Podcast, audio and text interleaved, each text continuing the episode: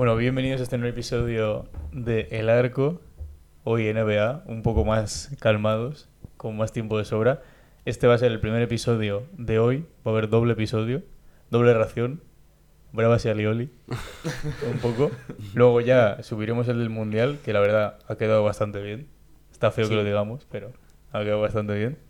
Claro, bueno, porque la- la esto lo realidad- estamos grabando después, pero se va a Pero se subir va a antes. subir antes. Claro. Ya somos todos unos eh, influencers, ¿eh? Parecemos el Doctor Strange, Y bueno, Haciendo- manejando el tiempo. Haciendo lo que se va a hacer antes. como siempre, estoy con los Jays. ¿Cómo estamos? ¿Qué tal? Pues bien, la verdad. Muy buenas. Bien. Eh, y bueno, vamos a empezar diciendo primero la clasificación. Eh, conferencia este. Siguen ahí los Boston, los Boston Celtics, 18-4. Cinco victorias seguidas llevan ahora mismo. Después eh, Milwaukee Bucks, Cleveland Cavaliers, Indiana Pacers, Philadelphia 76ers y Atlanta Hawks. Serían esos puestos asegurados del playoff. Después en play-in, Toronto Raptors, Brooklyn Nets, Washington Wizards y New York Knicks, que llevan una semana un poco mala, la verdad. Y eh, fuera de playoff, Miami Heat, que ahí sigue. Llevamos toda la temporada diciéndolo, después de 22 partidos, pero ahí siguen. Eh, Chicago Bulls, Charlotte Hornets, Orlando Magic y Detroit Pistons, que como siempre yo creo que esos tres se van a ir moviendo entre ellos, pero poco más. Y en la conferencia oeste, Phoenix Suns, Denver Nuggets, Pelicans, Grizzlies, eh, Clippers y Kings serían los puestos de, asegurados de playoff. Después en el play-in, Utah Jazz, Dallas Mavericks, bueno, Utah Jazz que ya lo hicimos el otro día, un bajón que flipas. Mm. Eh, Dallas Mavericks, Warriors y Timberwolves. Y fuera del, del play-in y fuera de playoffs totalmente, los Blazers también, una bajada bastante grande. Que Eh, llegaron a estar primeros al principio de la temporada. hombre, Esta bajada casi más que la de Utah, ¿eh? O sí. sí, ha sido, yo creo que de semana a semana ha sido menos drástica porque los Se han ido poco a poco. Sí. Sí, estaban cuartos así y tal, entonces han bajado bastante también. Por cierto, bueno, termina de decirlo y ahora lo digo. Eh, y bueno, los últimos cuatro son los Thunder, los Lakers, los Spurs y los Rockets. Que esperemos Que sigan ahí. Que por el bien de LeBron eso no siga igual. Que, que digo, mm, sorprendente viendo la clasificación, lo de los partidos jugados. Que por ejemplo, Sacramento, Dallas y Lakers solo han jugado 20 partidos.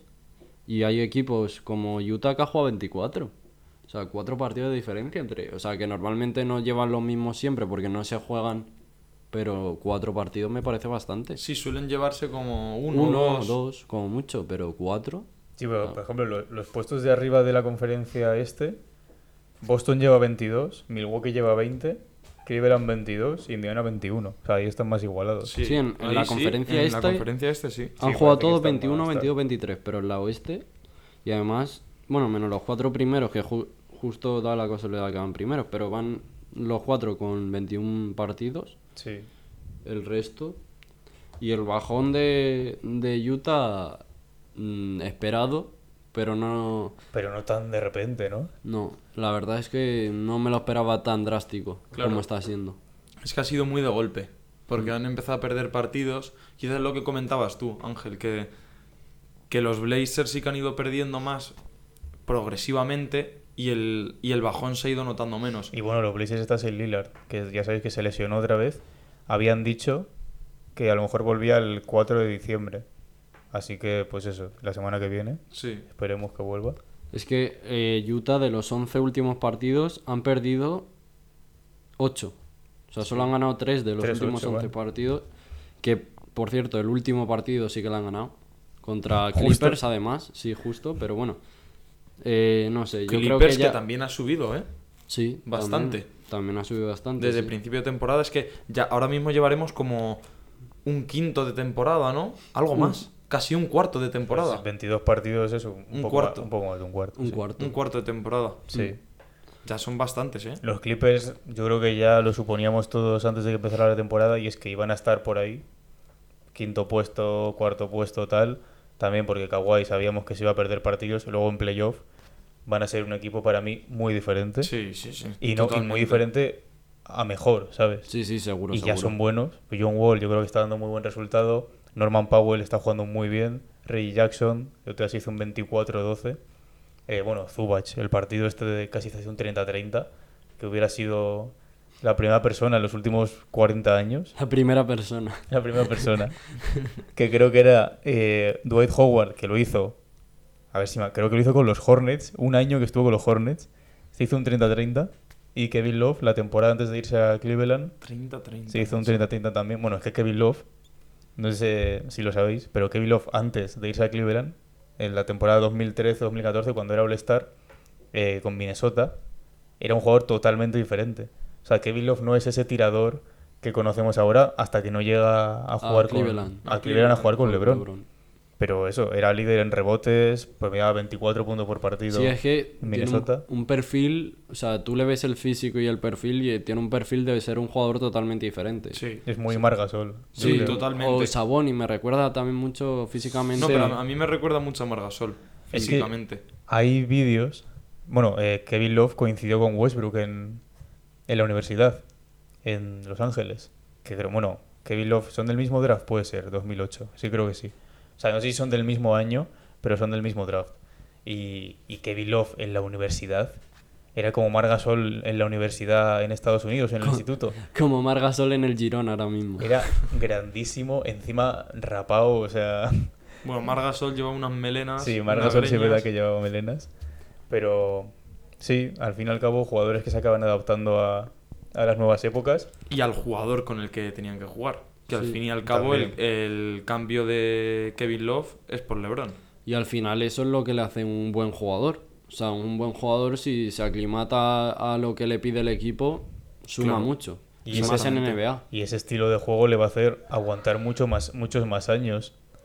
¿Sabes? Y, bueno, a lo que al hilo que decía Jorge, no tenemos más que ver, eh, supongo que lo íbamos a hablar ahora, pero no tenemos más que ver a Westbrook, que se está ahora aclimatando más a ese papel Rol. de, claro, a ese rol de sexto hombre y los Lakers, a pesar de que siguen abajo de la, de la tabla en el oeste, Mm. pero, pero sí que es verdad que van ganando partidos y van Y es- teniendo una mejor dinámica. Y es de los que he dicho que le faltan todavía partidos por jugar. O sea, que a lo mejor ganan los próximos tres y ya se ponen 11-12.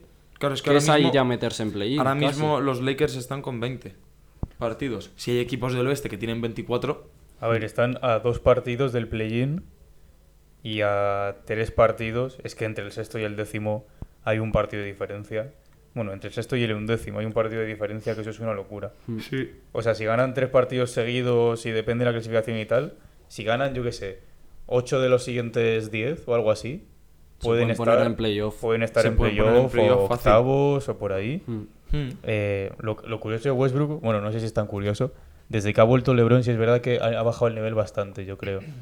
Ya no a nivel de puntos, que era más normal, porque se está haciendo 23, 24, y ahora se está haciendo 15. 10, 10 12 por ahí, eh, pero a nivel de porcentajes. Sí, es lo que siempre decimos de Westbrook, que parece que le viene mejor un equipo en el que él sea líder y que todos sus compañeros sean un nivel inferior a rodearse de estrellas. O sea, como complemento de una estrella como el LeBron, parece que no, no termina de encajar.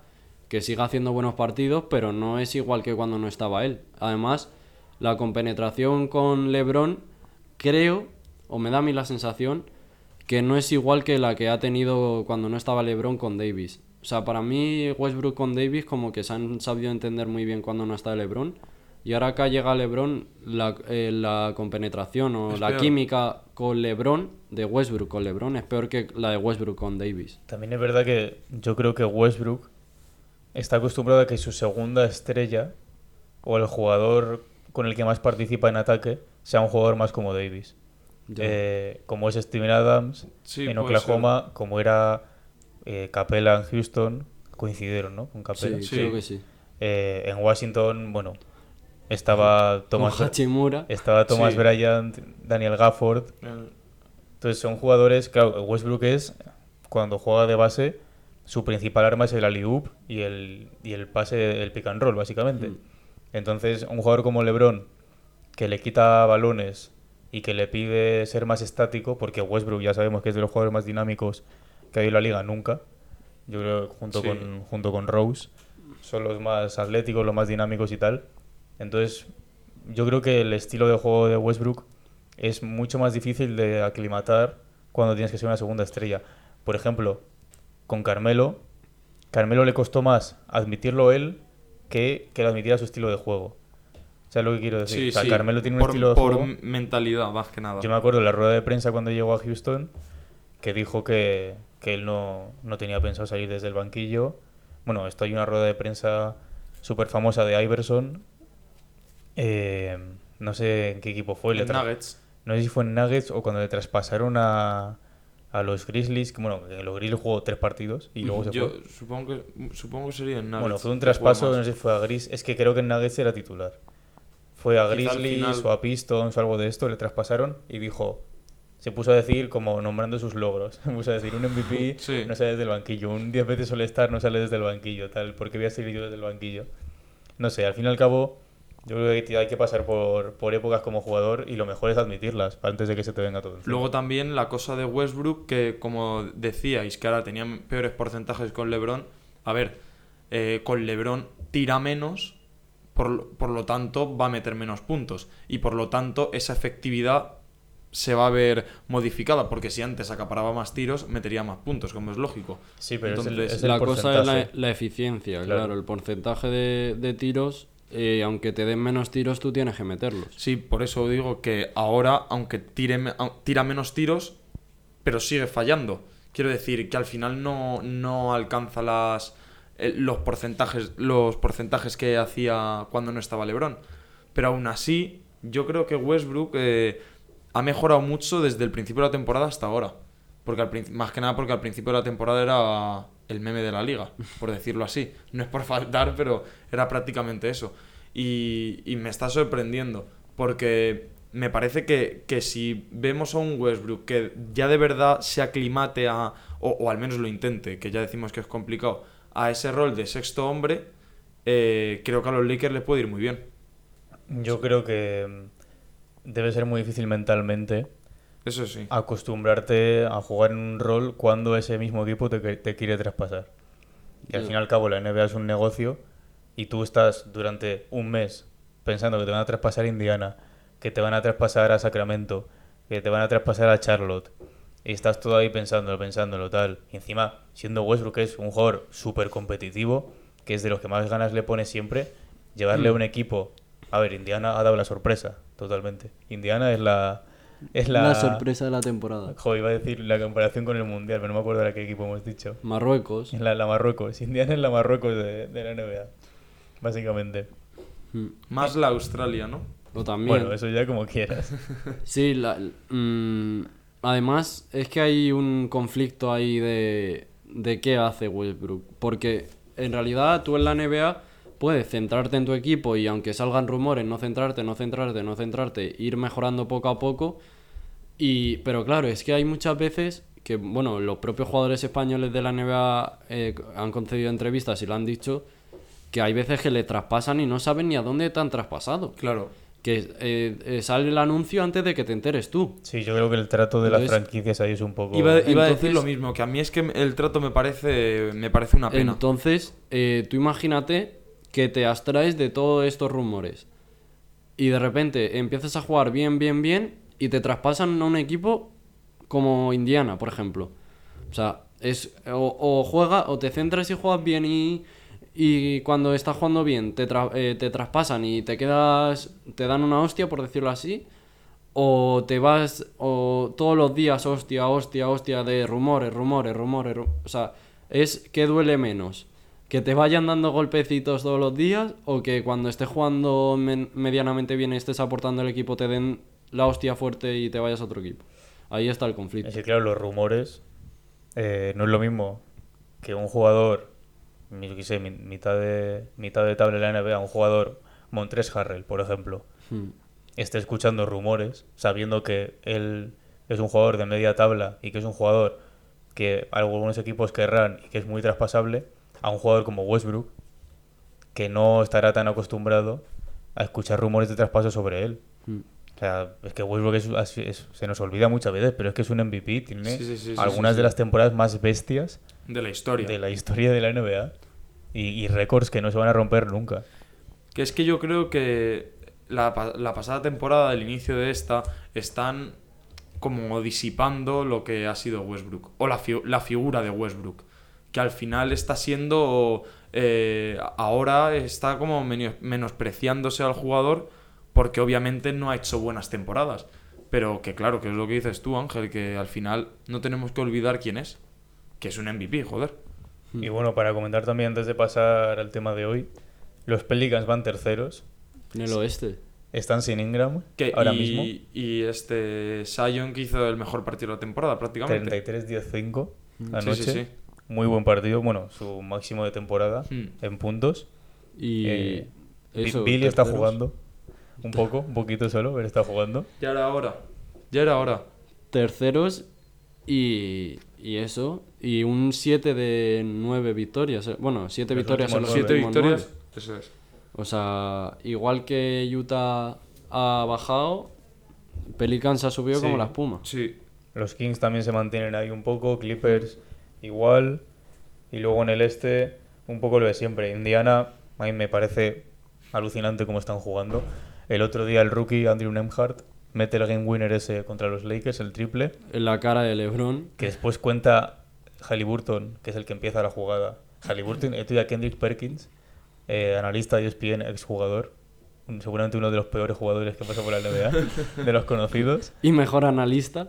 Bueno, eh, ponía a Halliburton en su top 5 para el MVP esta temporada. Para el MVP. Que ahora, lo, MVP. que ahora lo vamos a comentar. Está liderando la liga en, en asistencias, está haciendo 22 puntos por partido. Y Indiana está cuarto con un 12-9. Está a un partido y medio del tercero que es Cleveland. Eh, ¿Es loco? Sí. Porque hay muchísimos jugadores este año. El otro día me vi un vídeo de un, de un chico de Estados Unidos que comentaba que es desde hace mil años eh, no se veían tantos jugadores promediando 31 puntos o más. Que creo que hay ahora mismo 5. Claro. Sí, Que sí, eso- sí, eso sí, es- ya hablamos de esto. Anteto, Kevin Durant, eh, Stephen Curry. eh, Luka Doncic seguramente. Eso te Mira, si decir. quieres- Luka Tatum. Doncic Si quieres lo unimos con esto. y ya. Tatum. La carrera sí. por el MVP, ahora mismo según la NBA, ¿Mm? primero Luka Doncic, segundo Tatum, tercero Jokic, cuarto Antetokounmpo y quinto Stephen Curry. Otro que está promediando 31, bueno, ya no lo sé, era 6. Mm. Que 6 Ah, está haciendo sí. un temporadón. Sí, sí, sí, Sí, sí. también estaba. en ahí. enero, finales de enero así, yo creo que haremos Porra las para predicciones el para el All-Star. Sí. Y para mí 6 va a estar 100%, yo En creo. el All-Star seguro. Eh, bueno. que ha dicho eh, Doncic, Tatum. Lu- Luka, Tatum, Bueno, Jokic, espera, Giannis solo y Curry. un momento. Que lo de Indiana, solo decir, tú mira la clasificación del este y es muy. Es como que parece que se ha colado ahí. O sea, tú los primeros ocho equipos son Boston, Cleveland, Milwaukee, eh, Filadelfia, Atlanta, Toronto, Brooklyn. O sea, son equipos que eh, tenemos acostumbrados verlos ahí. Y luego está Indiana. Ahí cuarto, como de pega. Ahí me empieza a recordar un poco 2017. Indiana 2017 estaba ahí, eh, Boston igual con Isaiah Thomas, Cleveland con LeBron. em, Mm. eh, ¿quién era? 2017 estaba ya Irving o fue 2018? 2017 es, es la es la de Ir sí. 2017 estaba Irving No, en, en Boston. La 16-17 No, In- está Irving en, en- Cleveland. Cleveland. Cleveland. Vale, vale, vale. La 17-18 es la que está en, 17-18 en es Boston. la que está en Boston ok. y llega LeBron con, con es. su padre y poco más. Eso es. Eh, y luego Atlanta también me acuerdo de esos años que estaban Horford, Millsap ahí juntos. Sí, sí, sí. Menos. Bueno, Indiana, estos años atrás, los que están. a- Los ocho primeros son los que han estado ahí en playoff o en Sí. play-in. Eh, salvando que no están Heat y Bulls. Sí, bueno. Que Bulls se ha caído estos años unas cuantas veces, pero Heat sí que estaba ahí arriba. Eh, pero son esos. Quizá la, la sustitución es eh, hits por, por Pacers. sí. La de los últimos años. Sí, seguro.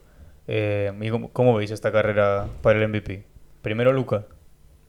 Yo. Hay que tener en cuenta, esto es muy importante, el récord del El equipo. récord del equipo. Es que justo Yo cambiaría- novenos, ¿no? Octavos. Yo cambiaría, aunque creo que Luca va a ser MVP, y ya dije mis predicciones, yo en esta carrera por el MVP cambiaría a Tatum por Luca siendo objetivo. Sí, yo mira, yo, Tatum primero. Sí, Vale. y Luca segundo. Ok. yo te voy a decir eso. Tatum primero y Lucas segundo.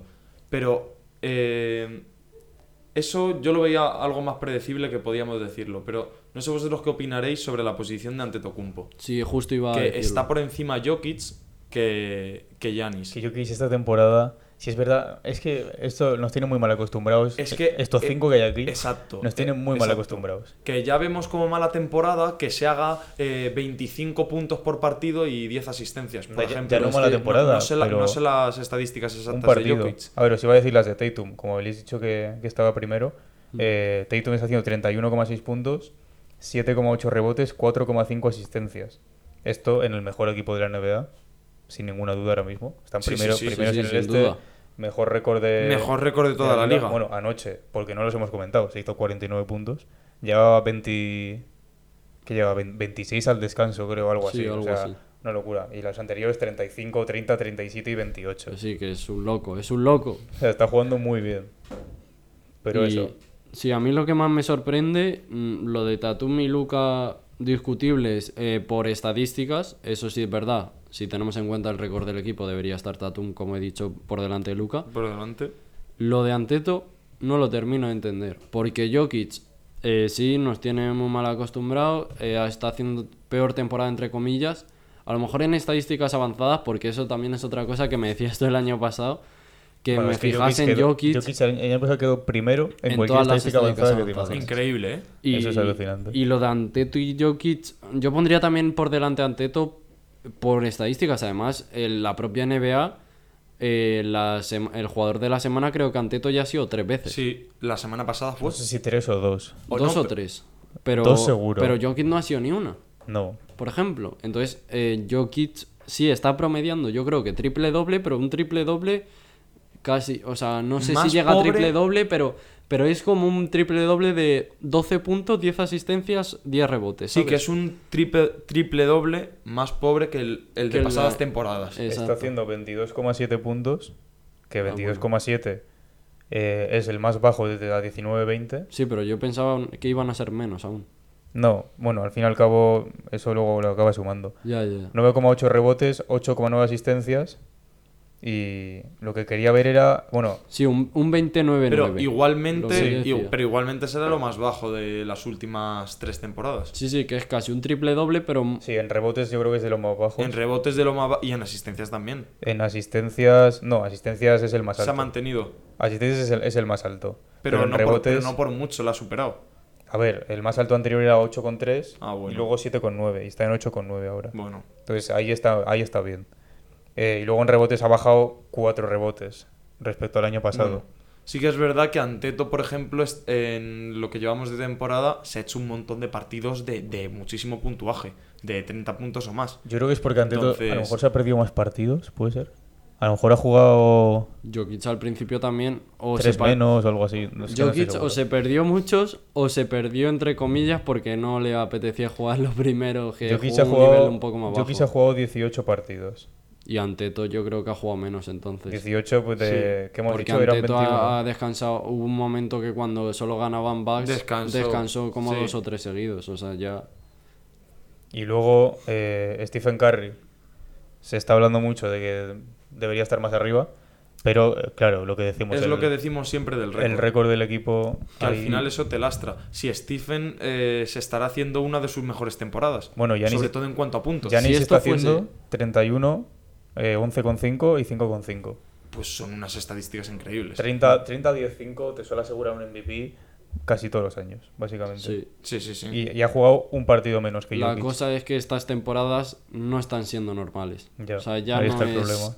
es el problema. Claro. Y lo de, lo de Curry, yo diría, si esto fuese una carrera por el rookie, estaría el primero. En el que no se tiene en Ah. cuenta tanto el récord del Ah, equipo. vale. Sí, sí. No, hombre. Pues si no, por a- edad. pensé que decías si metías a Curry con los rookies. No, ahora. hombre.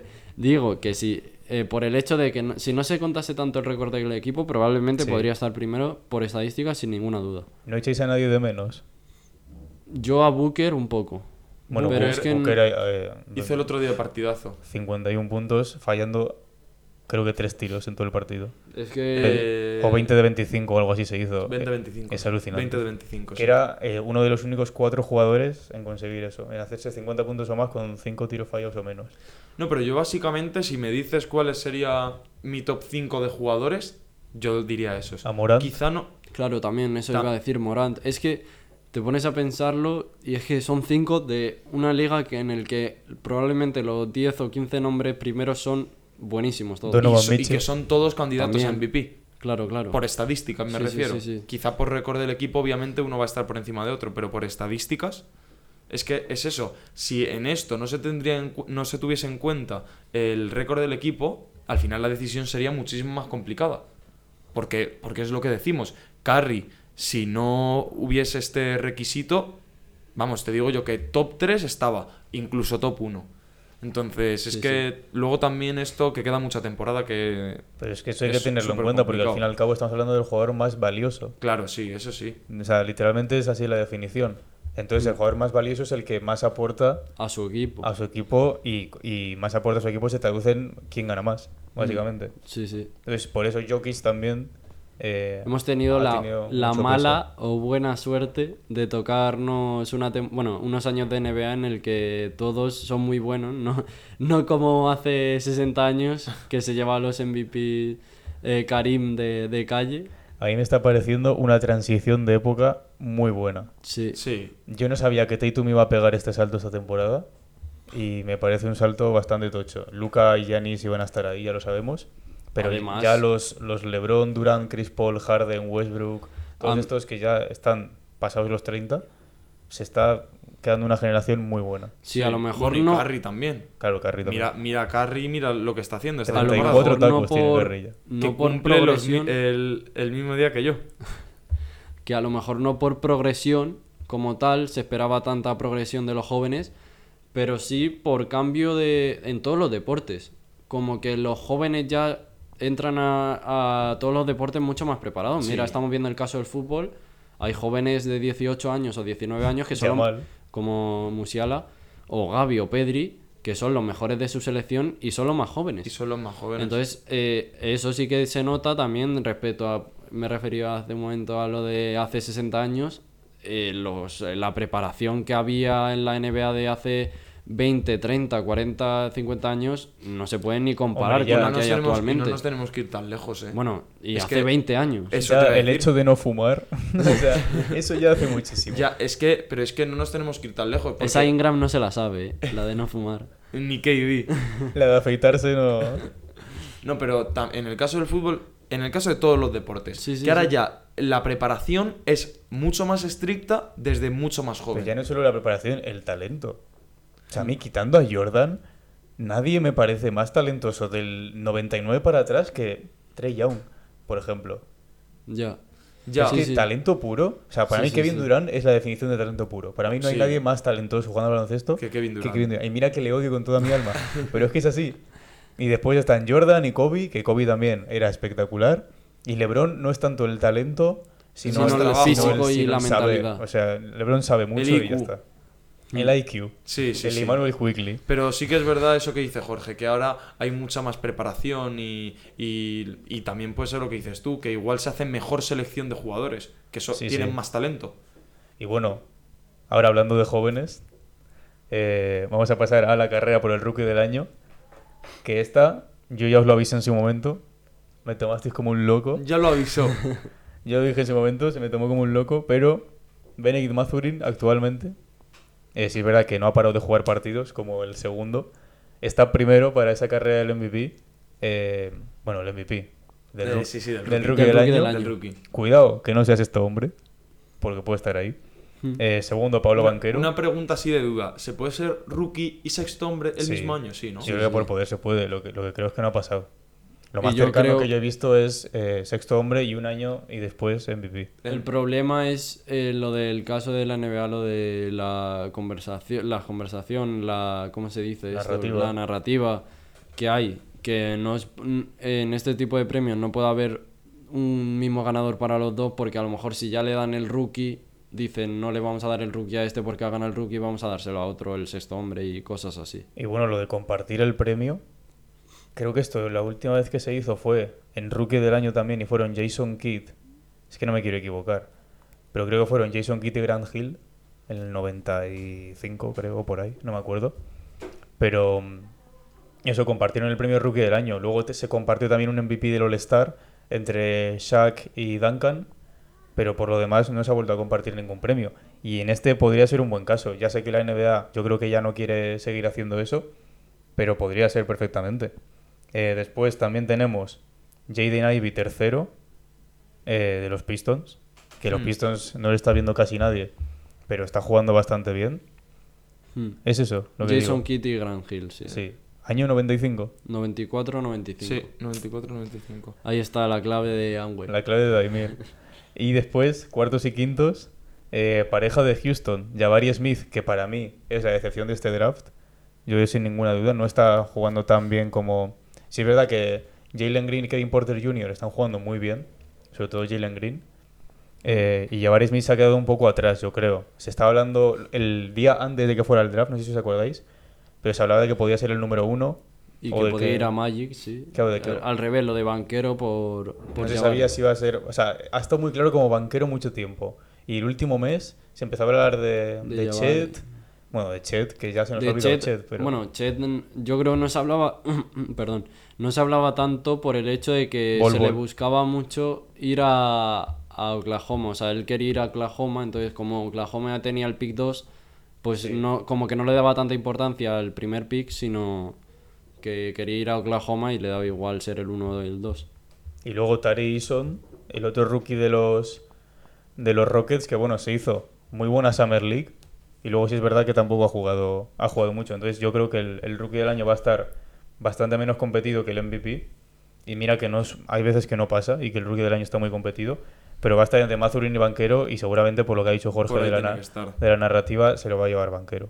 A mí me... No, a mí me gustaría que se lo llevase Mathurin, la verdad. Sí, A mí, eh, sinceramente, Mazurin se está haciendo un temporadón y totalmente inesperado, pero a mí Banquero me parece muy superior. O sea, juega como si llevase tres años en la liga. Sí, eso sí. sea, sí, parece que, parece que es un jugador. Un jugador más. O sea, Sí. quizá si llevase tres años en la liga no le elegiría como rookie.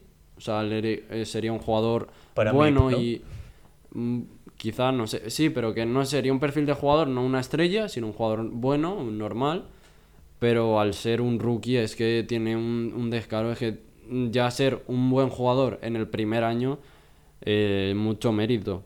Y para mí sorprendente el caso de- del, del rookie de Sacramento. Keegan que- Murray. Keegan Murray, que, que lo tenía yo como favorito para el rookie antes de la temporada Yo también.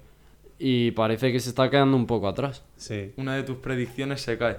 Y bueno, Mm. para corregirnos antes, que ha habido otro, otros dobles ganadores de premio compartido en el rookie, que han sido Elton Brand y Steve Francis. Ah, no me lo El- digas. No. Ah, Elton Brand, ¿qué año fue? ¿2000-2001? No. 99-2000. Sí. Sí.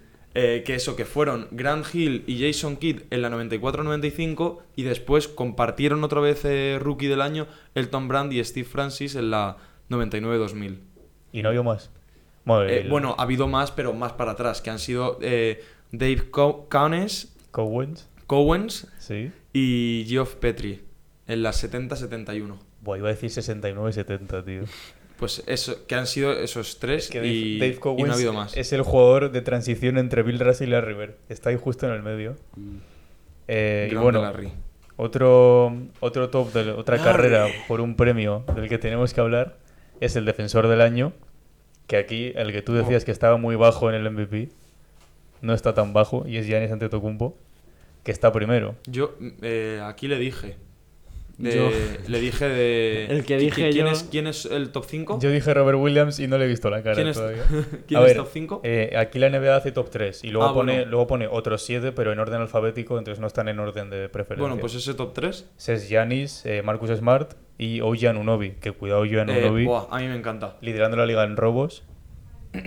A ver, eh, yo es que pondría a Yanis. Más que nada ya por, por la capacidad que tiene de, de hacer todo. Es que es. eh, y en defensa, Yanis es espectacular. Ganó hace dos temporadas, ¿no? Tres temporadas. La, Eh, la 19-20 creo que es. Bueno, cuatro. O la 20... Bueno, un- creo que es la de su segundo MVP. La Sí, 2021. la que, sí eso, en eso sí que le dieron eh, dos premios. Sí. Ahí no hubo dudas. No, no, no. Pero porque. Eh, y este año también está haciendo una defensa increíble. Y Anunobi, lo que decías tú de, de líder en robos. Hombre, a mí, a mí la verdad que me Es la- agradaría que lo ganase. A mí es, Es la 19 es la 19-20. Cuando gana el doble premio. De MVP Porque y el defensor primero del es año. eh, la 18-19 cuando gana su primer la MVP. anterior es la de Harden y luego Westbrook. Exacto. Que, mí- que Giannis es el único, con, junto con Olajuwon y Jordan, que han ganado el mismo año MVP y defensor del defensor del año. Que Jordan la lo ganó. En 89. Bueno, sí, 88 creo. y Olajuwon en el 94. Sí, el del anillo.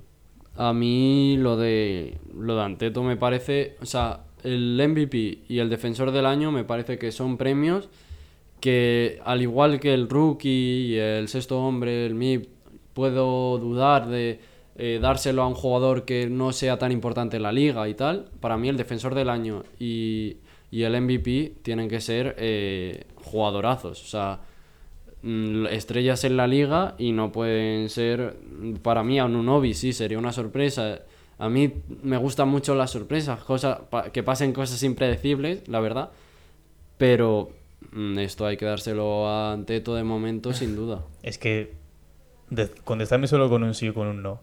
Si Giannis gana este año MVP defensor otra vez, es top 10 de la historia. Para mí ca- casi que ya lo es Te, Bueno. te iba a decir eso. Que, Es que sí, tendría, sí que se- tendría que analizar si lo es. Bueno, igual ya no. Todavía ya no. Es, Es que, que- si se está discutiendo me salen, Curry, Me, sal- me salen. Ya, Curry, claro, sí es verdad. top 10. o sea, para Es mí que no es top 10. le Curry, por faltan- ejemplo, porque es 11. o le 12, faltan todavía ¿sabes? campeonatos a Anteto a lo mejor sí Es que así te puedo decir a bote pronto 10 jugadores que sí me parecen top 10 y, y no está Yanis. La cosa pero es- en unos años, eso eso porque, justo porque tiene, tiene 28, 27, 28. 28. Pues eh, vamos, por, a Yanis por lo menos 6 años a este nivel, yo creo que le pueden A. Giannis y a Curry yo creo que le pasa eh, lo mismo. Que yo creo que en cuanto se retiren y pasen a lo mejor de su retirada 10, 20 años, van a ir, o sea, van a entrar en este top 10 sin duda. Pero o sea, porque se va a que ver- se va a valorar más se su va a ver la, carrera ma- desde la fuera. magnitud de Eso lo que han se- conseguido. Eso se habla muchísimo con Harden. Eh, y le va a pasar seguro. O sea, la temporada de los 36 puntos de Harden, eh, cuando Sí. nuestros hijos tengan 15 años. Al final eso es como la vida misma. Eh, Claro. No valoramos las cosas hasta que no las vemos con perspectiva. Hasta que la perdemos. hasta que la pierdes. Mm. Pero es así. Pero, Pero porque bueno. se va a ver con perspectiva y se va a ver que ningún jugador va a hacer lo que han, lo hecho, que han ellos. hecho ellos. Entonces exacto. va a decir, joder, pues este jugador hace 20 años hizo esto. Y si gana el anillo, sí que sería top 10. Anillo MVP. Para mí eh, me- Es que- le faltan anillos. Sí, para mí también. Es que te, te- es eso, le faltan años todavía. Yo creo que Y al yo creo final, que puede ganarlo, Creo que al final duda, de en su carrera anillos. puede entrar perfectamente en el top 10. Pero es que en el top 10 están nombres que son historia O sea, para mí, de mi top 10, mi jugador con menos anillos en el top 10 es Will Chamberlain. Que tiene dos, creo, si no me equivoco. Pero con claro, menos Pero anillos. claro, sí. ya tiene. Yo Ya es que, tiene por más. ejemplo, para, mí Allen Iverson tiene que entrar en el top 10. Bro. ¿Qué? Allen Iverson en el top 10 Sí. de la historia. Allen Iverson. Si te fumas de. Si te Si te fumas fumas los. esta mesa en los- la que estamos Bueno, a ver, si me fumo los antiguos... Si te fumas los. eh, si solo cuentas desde los 90 a los 2000. solo cuentas la entonces temporada sí. 2001, pero Allen Iverson sí. es de los mejores jugadores que ha habido nunca. Si solo cuentas la La temporada 2001. Bueno, vale, vale, Sí. vale. Venga, sigue. Pero, bro, Allen Iverson. Allen Iverson, Allen- para mí, para mí, me parece de los mejores Te jugadores puedo de la nombrar historia. dos jugadores más que han jugado en los Sixers que son mejores que Allen Iverson. Nómbralos. Will Chamberlain y Charles Barkley. Vale. A mí Charles Barkley no me parece mejor que Allen Iverson. Pues a mí sí. Pues a mí no. Y mira que Allen Iverson me encanta y sabes que le tengo en la funda del móvil. Pero Sí, me, verdad, verdad. Pero me encanta. Bueno, dicho esto, yo creo no que... te digo Chris Paul, pero para mí Allen Iverson es de los mejores jugadores de la Vale, historia. vale, esto ya lo Un día hacemos un top 10 y lo, y lo discutimos. Perfecto. Dicho esto, eh, MVP hemos dicho Tatum, ¿no?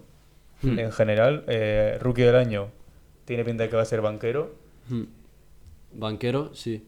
Y, y Defensive Player ante Tocumpo. Sí, es- eso, vamos, para mí sí. Ahora Bueno. mismo, Dicho esto, vamos a dejarlo por aquí. Redes sociales, arroba el arcopod, Twitter, Instagram, TikTok y un saludo. Chao, chao, chao. chao.